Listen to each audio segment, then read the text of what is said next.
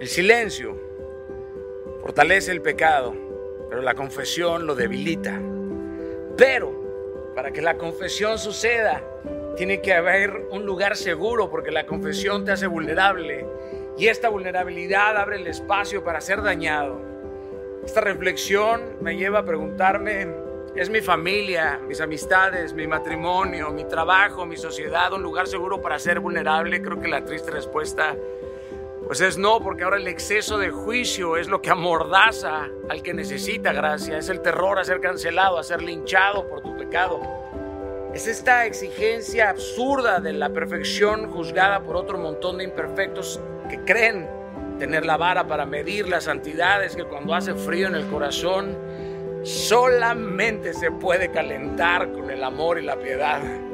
Jesús dijo, vayan, pero tantos insisten que los demás vengan. Es que si no hemos experimentado la misericordia en nuestra propia vida, pues ¿cómo podemos dársela a otros? Por eso con tanta frecuencia atacamos la vida del otro y sobre todo el pecado del otro que no hemos asumido en nuestra propia vida. Probablemente su pecado pues me recuerda el mío y eso crea una tensión en mí. Esa tensión que busca suavizar mi vergüenza hacia el juicio de otro. Tenemos que aprender a vivir, a disfrutar y aplicar la misericordia Hoy traigo a la memoria lo que dice Santiago 5:16, confiesen sus pecados unos a otros y oren unos por otros para que Dios los sane.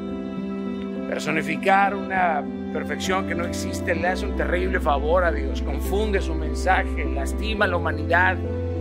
Termino este mensaje dejándote esta pregunta. ¿Con quién se sentaría a cenar hoy Jesús?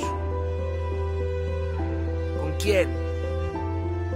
¿Cuál es el reto más delicado que tiene un seguidor de Cristo?